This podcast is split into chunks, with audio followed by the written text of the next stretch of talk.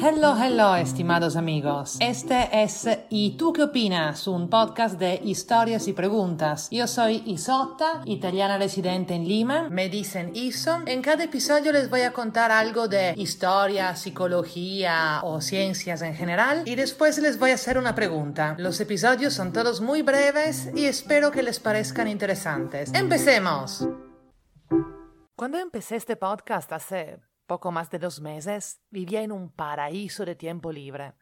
No podía trabajar y me la pasaba echada en el sofá leyendo y escribiendo. ¡Ay, qué rico! Ahora ya empecé a trabajar, pero le agarré un montón de gusto a lo del podcast, así que cada mañana me despierto con esta idea, a ver si logro hacer todo súper rápido para más tarde poder escribir un podcast. Entonces pasé de sentirme una princesa echada en su sofá a sentirme un ratoncito hámster que corre como loco todo el día. O también podría decir a sentirme como un seminarista en un pasillo. Un seminarista en un pasillo.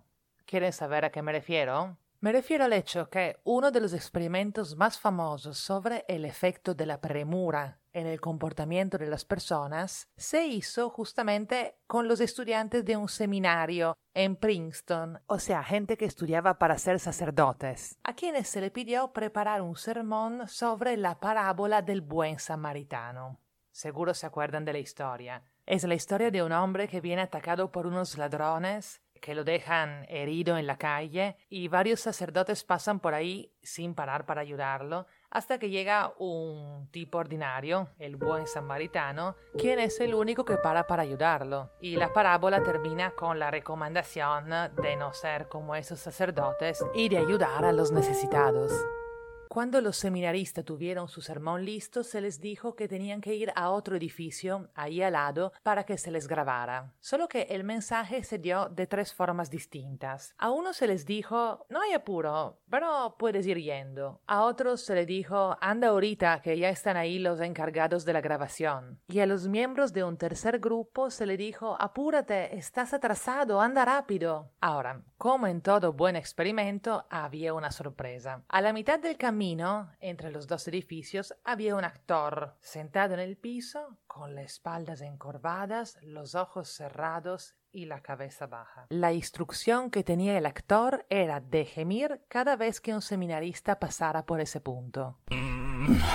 Aunque estaban en camino a predicar un sermón sobre el buen samaritano, la mayoría de los aspirantes sacerdotes no paró para ayudar. Y lo que más me preocupa, considerando mi situación actual, es que los más insensibles fueron los que más apurados estaban. Acaban las estadísticas. Paró el 63% de los que no estaban apurados para nada, el 45% de los que tenían algo de prisa, los del grupo 2, y solo paró el 10% de los que pensaban que estaban atrasados. O sea, el 90% de los que estaban apuradísimos no paró aunque estuviesen yendo a predicar un sermón justo sobre ese tema.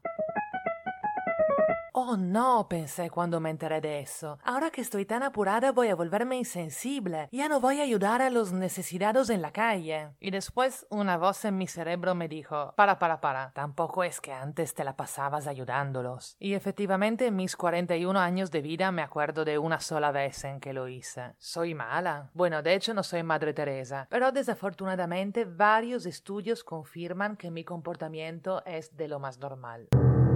Según estos estudios, hay dos factores que influencian la probabilidad de que alguien ayude a un desconocido en la calle. Cuánta gente hay y si la persona en dificultad es, entre comillas, de su tribu. Empecemos con esto de la tribu. ¿A qué me refiero? Bueno, uno de los estudios más famosos sobre el tema se ha desarrollado en Estados Unidos durante las manifestaciones pacifistas de los años 60. La cosa era así. Los investigadores mandaron a un actor a varias de esas manifestaciones. El tipo tenía que llegar y después de un rato portarse como alguien que se sintiera mal y necesitara ayuda. Solo que en algunos casos iba vestido medio hippie como los manifestantes, mientras que otras veces iba en terno y corbata. Las dos condiciones dieron lugar a niveles muy diferentes de ayuda. Cuando el actor estaba vestido como un manifestante, los buenos samaritanos abundaban. Hasta había quien se ofrecía de llevarlo a su casa o de pagarle el pasaje. Pero cuando no estaba vestido como alguien de la misma tribu, nadie lo ayudaba.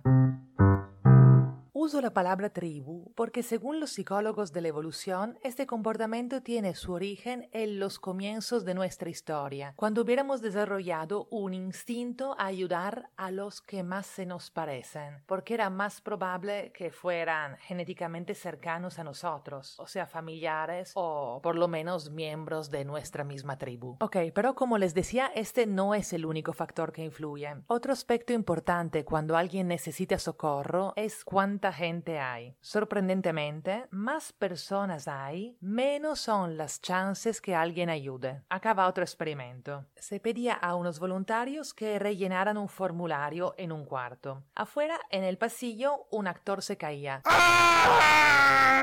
Bueno, se caía y empezaba a pedir auxilio diciendo que se había lastimado una pierna. Cuando los voluntarios estaban solos en el cuarto llenando el formulario, el 70% salía a ayudar, pero cuando estaban en grupo solo el 40% lo hacía. Y además tardaba mucho más. La explicación típica que se da a este fenómeno, que se llama efecto espectador, es que todos asumen que otro se encargará. Otra explicación posible es que cuando somos muchos tendemos a normalizar las situaciones. O sea, miramos a las personas alrededor para tener una idea de si lo que está pasando es normal o si hay que alarmarse. Solo que los otros, a quienes estamos mirando, también se están mirando alrededor para ver qué hacer, antes de pasar por unos locos que se alarman por nada. Total, todos se quedan pensando, ah, mira, todos están tranquilos, no hay nada alarmante. Claramente el loco soy yo. Y nadie se nada. El actor se queda tirado en el pasillo. Y acá llega la pregunta. ¿Te ha pasado alguna vez de actuar en una situación en la que nadie hacía nada? Y de ser así, ¿qué es lo que te llevó a hacerlo? Quedo atenta a sus comentarios para que todos podamos aprender de estas situaciones. Ah, y un consejo importante que he leído sobre ese tema. Si alguna vez te encuentras en una situación en la que necesitas ayuda, elige a una persona en específico y pídeselo a ella, diciendo algo tipo, tú de gorro rojo, llama a la policía, porque si pides algo genéricamente a un grupo no va a pasar nada. A ver, hagamos una prueba. Tú que estás con el iPhone en la mano, anda a Castro FM y bájate la app gratuita de nuestro sponsor, que te permitirá escuchar este podcast mucho más cómodamente y descubrir otros aún más interesantes. Y tú, tú que estás ahí en Apple Podcast,